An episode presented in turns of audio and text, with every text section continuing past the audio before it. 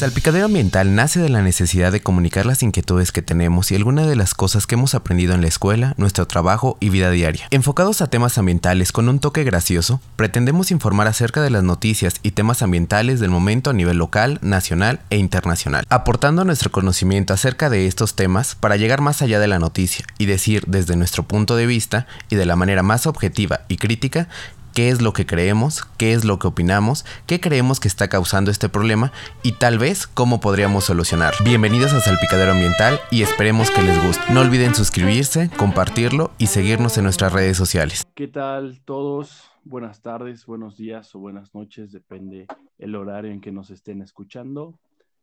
Eh, Mario, ¿cómo estás? Buenos días. Este feliz día del Águila Real mexicana y pues el pre-San Valentín. ¿Cómo estás, Mario?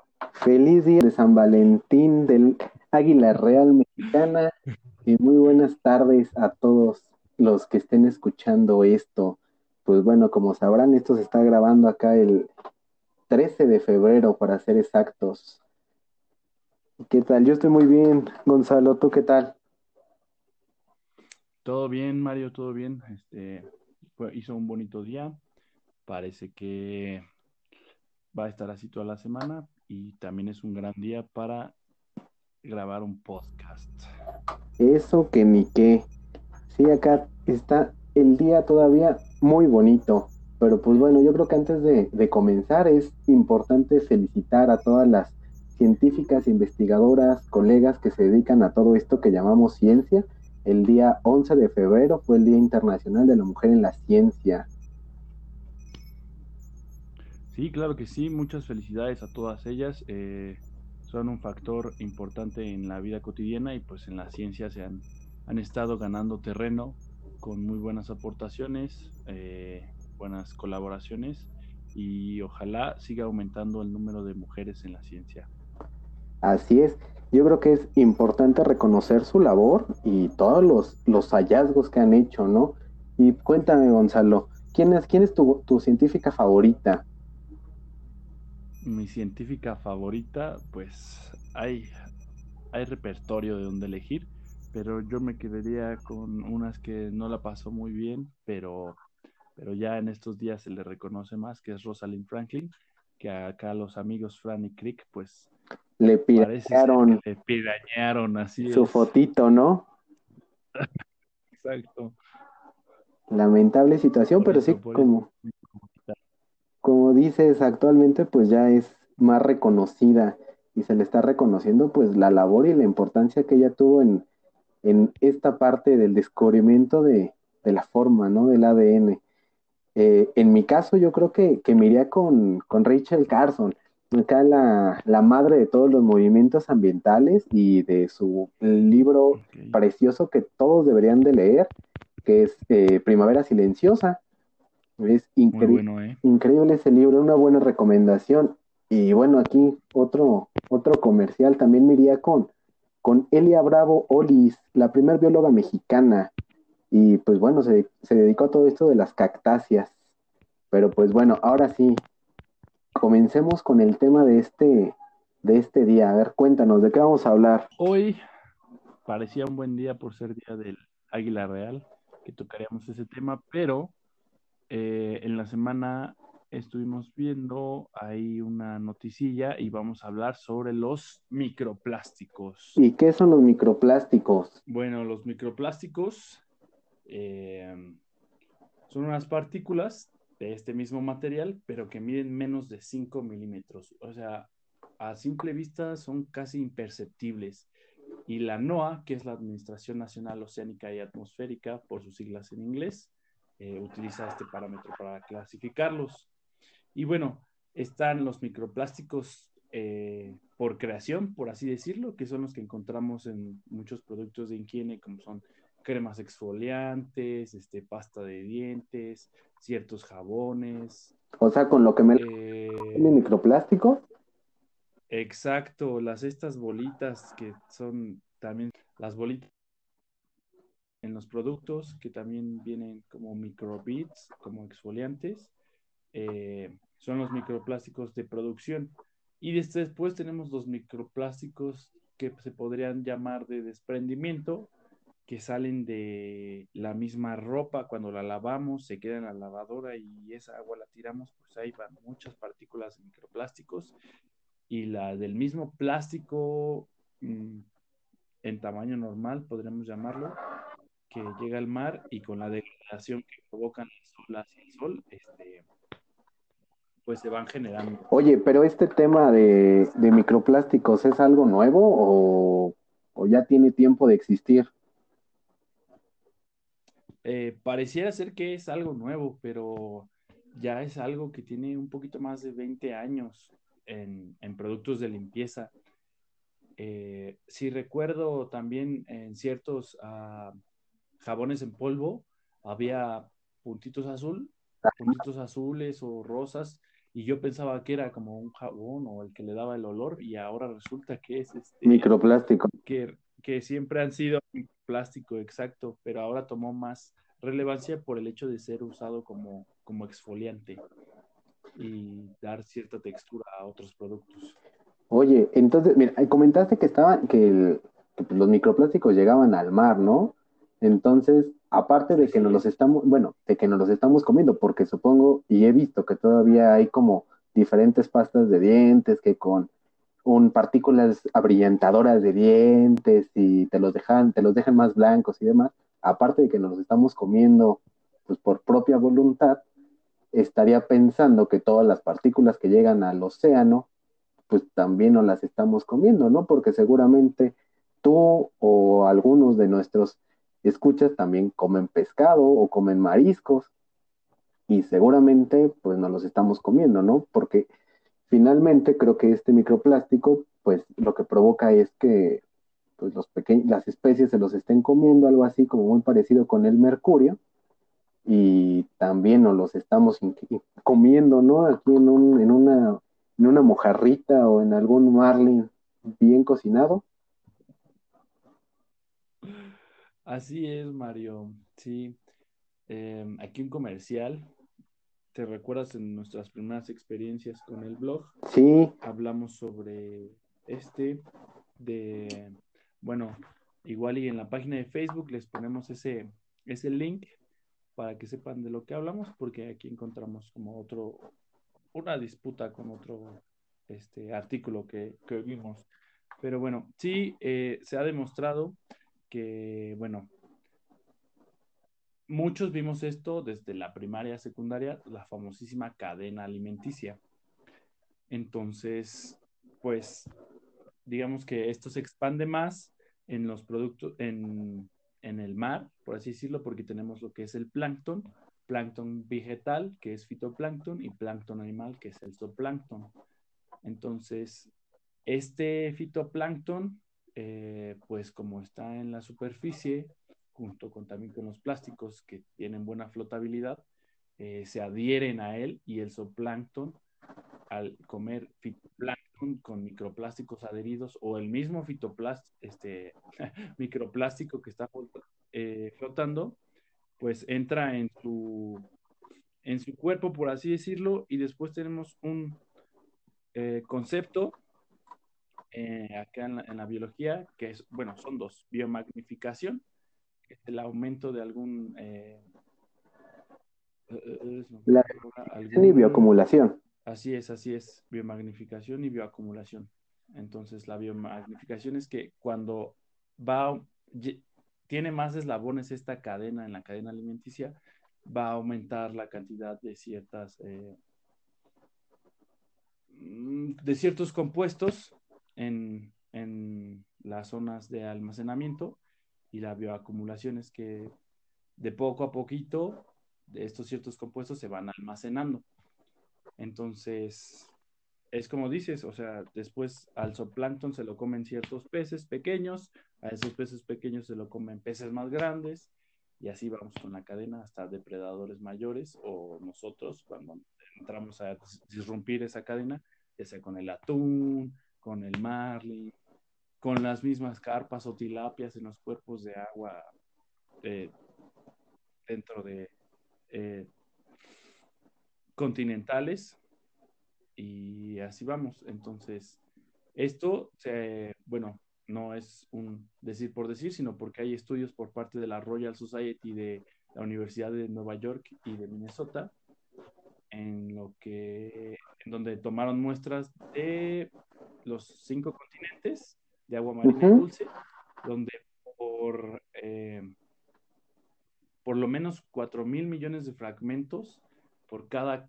kilómetro cuadrado de, playas, corales y superficies, este, existen estos eh, microplásticos. Y por parte del, del, agua de grifo, este, pues el 86%, por, 83% de esta está contaminada de microplásticos. que aparte de que nos lo comemos, también nos los tomamos. Esto me recuerda a, a una frase que me decía una profesora aquí del posgrado. Ella decía que todo lo que aventamos al mar, la naturaleza nos los devuelve. Y pues parece ser que sí, ¿no? Nosotros estamos arrojando bolsas de basura mm, a propósito o no, o por la mala, la mala disposición de esta, no vamos a decir que, bueno, nada, sí, la verdad es que somos bien puercos. Este, Todos sí, sí, sí, compartimos la culpa, ¿no? Como, como, como especie, como especie compartimos la culpa. Eh, aventamos que la botellita de plástico a la calle, que aventamos que la bolsita de plástico, que ay, se me voló porque hacía un airezazo, y esa bolsa pues va a dar a, un río o va a dar a un escurrimiento de aguas pluviales, se va a la coladera, se va por el drenaje hasta el río más cercano, de ese río más cercano pues puede ser que se quede atorada en, en algún árbol por ahí y se la coma algún, algún animal porque pues le llama la atención, o definitivamente, ¿no? Llega hasta nuestras costas, en donde pasa este proceso, ¿no? Que tú estás describiendo. El, como sabrán muchos, y tal vez en algún otro episodio hablemos justamente de eso, como de los las grandes islas de, plástico del Pacífico, que son la acumulación de todo el plástico que hay en, en el Pacífico, y por acción del sol, como lo mencionabas hace un rato, pues este plástico se va fragmentando hasta que se convierte en microplásticos y empiezan a digerirlo, ¿no? El, el zooplancton, el fitoplancton, los pequeños moluscos, y así va subiendo en la cadena trófica hasta que pues, ya le llegó al atún que tan rico nos lo comemos, que ya está bien caro, o a las pequeñas sardinitas, o a los pequeños marlins, a los pequeños dorados, y y, es hablando únicamente de las especies que consumimos, ¿no? Que son cientos, evidentemente, ¿no? Eh, sí, sí, sí. Y al final, pues llega a nosotros, vamos al restaurancito de vacaciones, a la playa, nos pedimos nuestro pescadito al mojo de ajo, a la veracruzana, y evidentemente, pues ahí va nuestra pequeña dotación de, de microplásticos del día, sin contar el mercurio y otras cuantas cosas por ahí. Pero creo que el problema pues no, no se queda solamente en que llega a nosotros, ¿no? Nos lo devolvió la naturaleza lo que nosotros le aventamos, sino que en esta misma cadena trófica hay aves involucradas, ¿no? Tenemos a la pequeña gaviota, al pequeño pájaro de el pequeño pájaro de patas azules o cualquier otra especie, pues que se come una pequeña sardina o que se come algún otro pez y pues también, ¿no? Se lleva al, al microplástico por ahí sin contar a todos aquellos que comen pedacitos de plástico cuando están pescando, que los confunden con algún otro animal, y pues bueno, ¿no? Las tortugas o, cualquier otra, otra especie que se enreda con este, con el famosísimo plástico del, del six pack, que es tan bueno para el calor. Y pues bueno, ¿no? Hasta llegar a, a las ballenas en cuestiones de animales que viven en el agua, y pues todas las aves, ¿no? Que, que se van por ahí. Así es.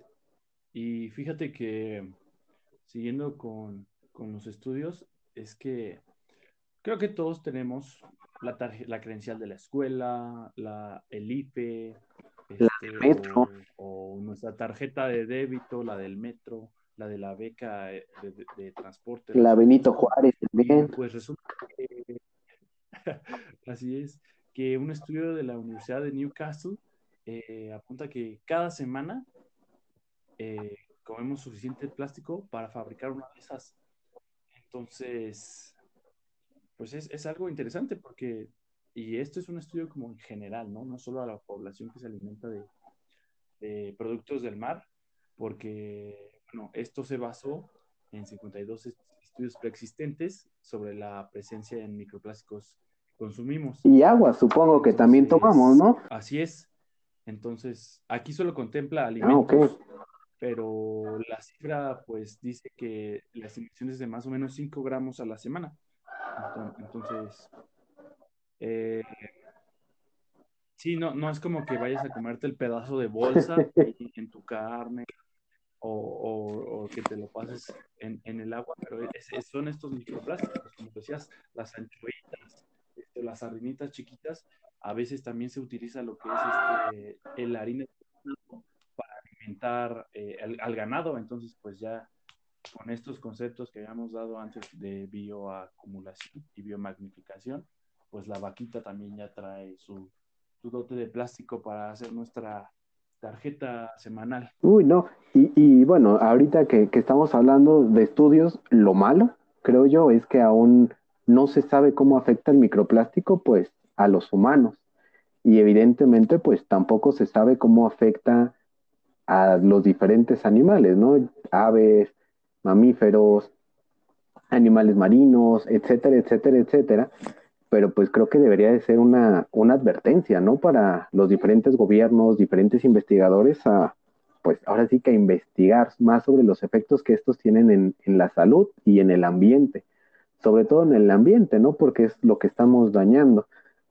Y, pues también creo yo que continuamos con la necesidad de la elaboración de diferentes políticas públicas, pues para evitar eh, los diferentes plásticos de un solo uso, o sobre el manejo de estos plásticos o ver qué podemos hacer para pues evitar la contaminación por plásticos, ¿no? Eh, estaba por ahí leyendo que estaba por ahí leyendo y más bien en el otro en el otro episodio que todavía no lo han bueno sí ya después cuando estén escuchando este ya debieron haber escuchado el anterior eh, hay bueno se arrojan anualmente 8 millones de toneladas de plástico al mar y la mayoría son de plásticos de un solo uso y, volvemos a lo mismo, ¿no? Este plástico pues se fracciona y fracciona hasta formar los microplásticos y que generan diferentes enfermedades, que es lo que se sabe hasta el momento, porque es donde se ha visto como más afectaciones en los animales marinos, eh, generan diferentes enfermedades, diferentes cambios de conducta, que provocan que los diferentes pececitos se mueran. Y no solamente pues los pequeños pececitos, ¿no? O sea, hay que recordar también pues, estos videos de la tortuga que le sacan un popote, ¿no? Que la neta es desgarrador, creo, el video, y diferentes eh, fotografías por ahí que circulan en, Facebook sobre todo,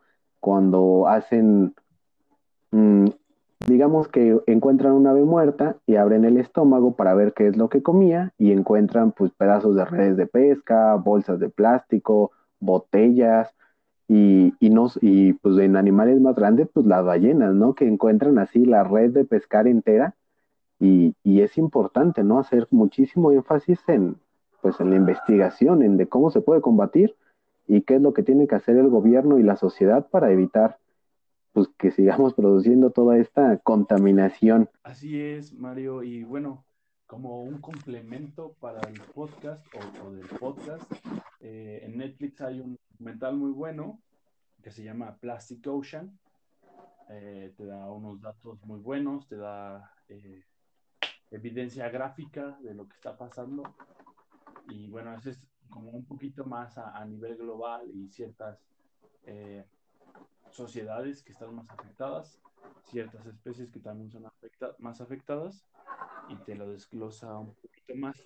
Pero como dices, eh, también pues, nos llega, nos llega por, bebida y se han, han, han, demostrado estudios que te llega 80 veces más plástico, más microplásticos cuando tomas agua embotellada que cuando tomas agua de grifo. Entonces, pues es mejor que tengan su filtrito de carbón activado, de lo que quieran, y aparte, pues que hiervan su agüita, a que estén comprando garrafones, a que estén comprando el, el 40 pack de botellas. no, y además... De los supermercados y todo eso. No, y además es muchísimo más barato, ¿eh? Este... Así es digo, seamos sinceros, tú estás hablando de aquí de, de, la contaminación que tienen estos consumir agua embotellada, ¿no? Que se supondría que debería estar más limpia, porque pues te la venden como eso, pero bueno, ¿no? Capitalismo, mercado. Además es carísimo, es carísima. Apenas el filtro, el filtro que yo ocupo, pues ya estaba dañado y pues ya el agua estaba sabiendo un poquillo fea, ¿no? Porque aquí la calidad del agua en, en Ciudad de México, a pesar de que puedes tomar agua de la llave, pues no es, a veces no sabe tan bien. Entonces, pues necesitas el filtro. No estaba sabiendo también, dije, ah, pues voy rápido por un garrafón. Y me encontré con la sorpresa de que un garrafón de 20 litros de agua te costaba como 50, 64 pesos. Es como de demasiado. Y eso es como con el hecho de, ¿cómo se llama? Como si fuera el refil, Ajá. ¿sabes? O sea, de que ya tienes tu garrafón, porque si lo compras nuevo, te sale también ya en cifras de tres. De tres dígitos, sí, que algo así como 120, así ¿no? Sí, no, no, no, fue como de, híjole, no, pues mejor nos aguantamos, hervimos el agua y mañana compro los, los repuestos.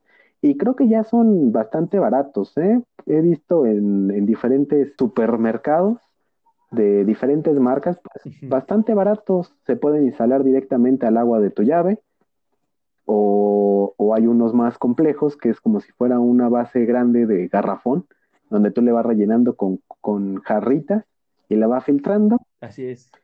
Y creo que es este, es, es importante. Pero, pero fíjate, eh, Gonzalo, siguiendo con, con, el tema de los microplásticos, eh, me encontré por ahí un artículo, ¿no? Eh, aún no está completamente confirmado, eh, lamentablemente aún no está confirmado, es de una universidad de, Dinamarca, Alborg, supongo, supongo que se pronuncia así. Eh, pero bueno, es de una universidad de Dinamarca. en este estudio, lo que se dice es que aparte de que nos los estamos comiendo, nos los estamos bebiendo, pues también nos los estamos respirando. No, por favor, ya es demasiado. Creo que sí.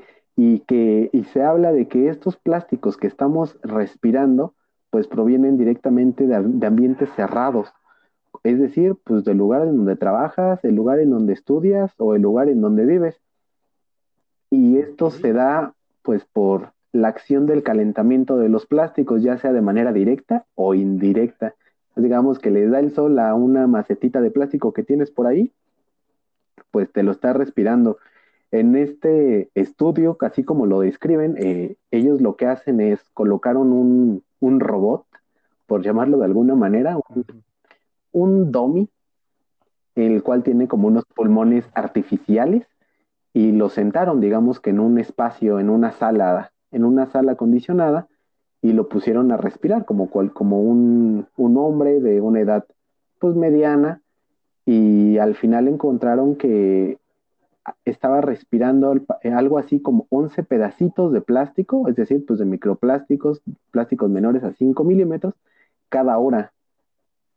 Y... Ok, y el día 24. Exactamente.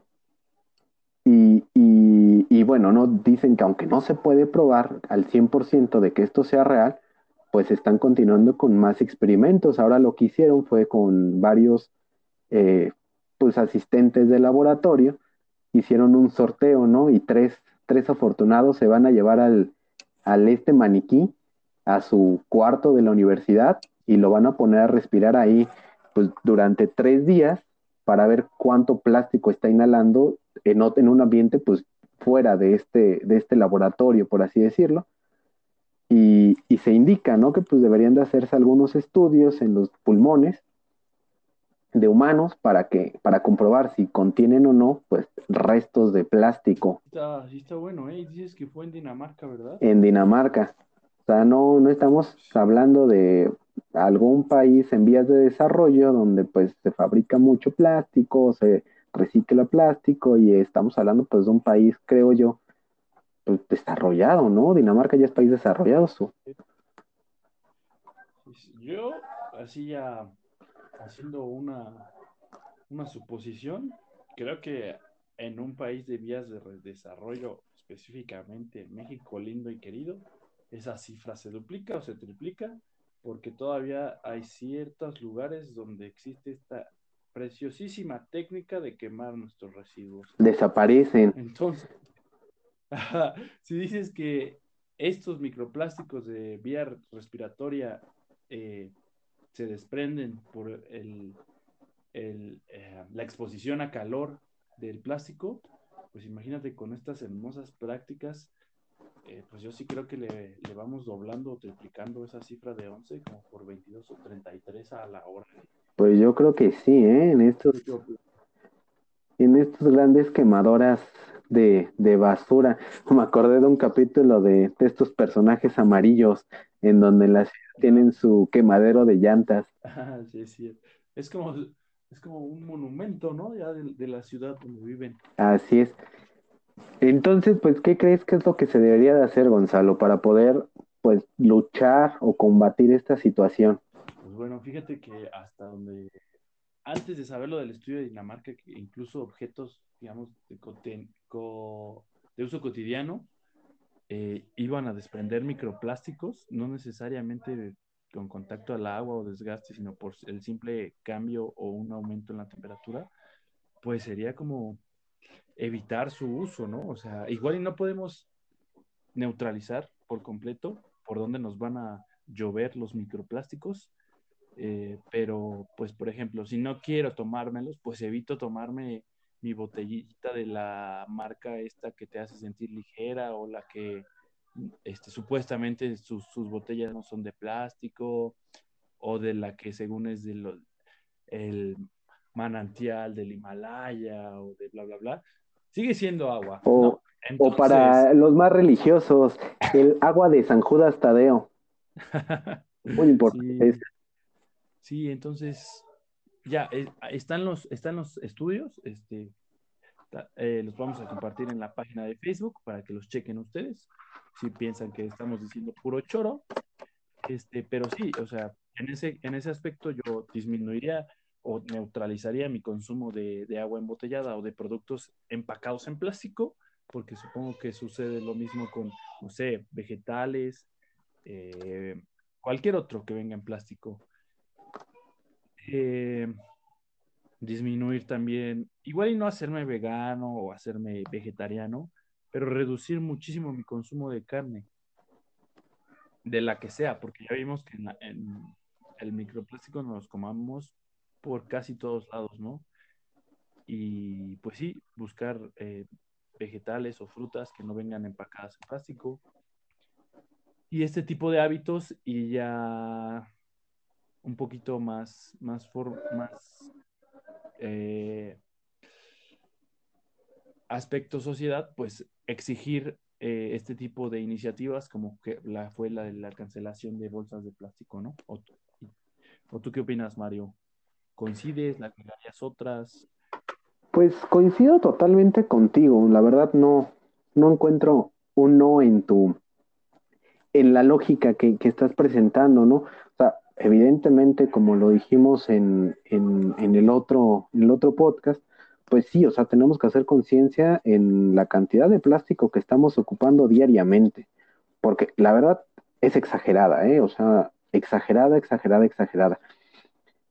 Aquí voy a meter un, pequeño paréntesis. Hoy comí aquí en la, en la cafetería de la, de la UAM, Unidad Escascapo, en donde pues pensaría, es una universidad, tienen eh, pues el reconocimiento a la mejor universidad, no hablo de Capo, sino la UAM en general, en cuestiones, de, en cuestiones ambientales, eh, por los diferentes rankings de universidades que existen. Y algo que me encontré es que la comida le estaban sirviendo en platos de unicel. Y algo que me, algo que me llama mucho la atención porque pues algunas otras veces que he comido aquí, eh, pues dan en platos normales, o sea, tienen un área para lavar platos, para lavar cubiertos, para lavar, lavar todo, y hoy casualmente pues estaban dando en unicel, no sé si para ahorrarse la pena de, estar lavando o no, pero bueno, o sea, es importante como tener bien, bien claro pues que lo que provoca, ¿no? Todos estos estos plásticos, el uso que estamos teniendo de ellos y, tratar de reducir en lo más posible el uso de estos plásticos, ¿no? Si vamos a comprar verdura, pues ¿para qué pedimos bolsa, no? Una bolsita de tela, en la mochila pues te llevas todas tus manzanas, nada más cuidas de no acomodar ni los huevos ni los jitomates hasta abajo para que no se te, se te rompan, no se te mayuguen, no se te maltraten. Y pues está bien, ¿no? O sea, no, no pasa, no pasa a mayores. Y, y pues tener en cuenta pues el tiempo que tardan en, en destruirse estos, pues estos envases plásticos, ¿no? y no solamente en, si se dispusieran de manera correcta, ¿no? Sino todos los que llegan al mar, pues todo lo que sucede y a, cuántas especies están eh, afectando, no solamente a un pececito o a dos pececitos, sino a todos, toda la familia y todos los peces que aparecen en Nemo, ahí están afectados, ¿no? Cada uno de ellos. Y también en la de, ay, ¿cómo se llama esta película? La de Ujaja, el espantatiburones o sea, todos esos de esas películas, o sea, los están afectando, ¿no? Y en consecuencia, pues también a nosotros. Entonces, pues, pues cosa de hacer conciencia, hacer conciencia y, y, tener en cuenta que, que tenemos que combatir esto y a los gobiernos, pues, que le pongan ánimos en políticas públicas y que contraten a gente que sepa de temas ambientales, en temas de naturaleza, en temas de ecología, para desarrollar políticas públicas, no, no que pongan a un egresado de derecho, que es el primo del diputado, a elaborarse una política pública en el manejo de residuos o en el no más animales en los circos y provoquen cosas, ¿no? Como sucedió con esta, esta ley del Partido Verde. Saludos a ellos, el único partido ecologista que no pertenece a la red de partidos ambientales a nivel mundial, este, y que terminaron matando a cientos y cientos de animales, ¿no? O sea, como hacer buenas políticas públicas nos podría ayudar demasiado. Sí, también, eh, yo me imagino, pues yo casi no tomo agua, yo, yo puro vino, yo... Pues amigo, déjame decirte que para generar esa deliciosa caguama que te estás tomando el fin de semana, se ocupa una gran cantidad de agua y pues claramente ahí te vas a tomar tus microplásticos también. No se van a deshacer con el, con el alcoholito o en el proceso de fermentación, sino que ahora sí que eso nos afecta a todos, no, no, solo, no solo a la biodiversidad, no solo a los ecosistemas, sino también a nuestra salud, que en sí no se, no se han demostrado qué daños puede causar el estar ingiriendo estas cantidades de plástico diariamente o estando respirándolas o estándolas bebiendo, pero pues todo tiene consecuencias a largo plazo y hay una famosísima frase que dice lo que, no recuerdo bien cómo va, pero tiene que ver con, eh, no es el veneno, sino la cantidad, ¿no? Entonces, Así es. Pues hay que tratar de seguir con estos pequeños eh, pues recomendaciones que les hacemos Mario y yo. Si tienen alguna más, eh, está en nuestra página de Facebook. Pueden mandarnos un mensajito en Messenger, escribirnos una publicación o un DM en Instagram y ahí se las vamos a Así es.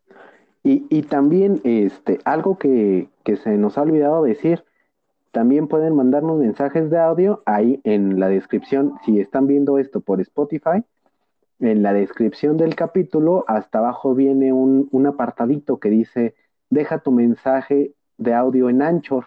Le dan clic ahí, en, en, ese link que les aparece, nos manda una página, graban el mensajito de audio, saludos, preguntas, dudas, y nosotros podemos irlas respondiendo en el siguiente episodio, ahí al, al inicio o al final, van a escuchar su voz, su pregunta, y les vamos a dar la respuesta más breve que podamos encontrar sobre sus, eh, pues sí, sobre las dudas que vayan teniendo. Así es, entonces comuníquense con nosotros. Eh, pues es todo por hoy, ¿no, Mario? Así es, es todo por hoy. Síganos en redes sociales, ya lo dijiste bien, este Gonzalo. Denle like, compártanlo y pues estamos en contacto. Estamos en contacto, gente. Mario, un gusto como siempre. Cuídate mucho y feliz día del consumismo. Del 14 de febrero, Día del Amor y la Amistad. Un gusto como siempre, Gonzalo. Y pues ahí estamos, feliz día del Águila Real Mexicana. Cuídense, nos vemos en el que sigue. Nos vemos en el que sigue, Gonzalo. Cuídate mucho. Muchas gracias por haber escuchado este episodio hasta el final. No olvides compartirlo, suscribirte y seguirnos en nuestras redes sociales. Nos vemos en un siguiente episodio.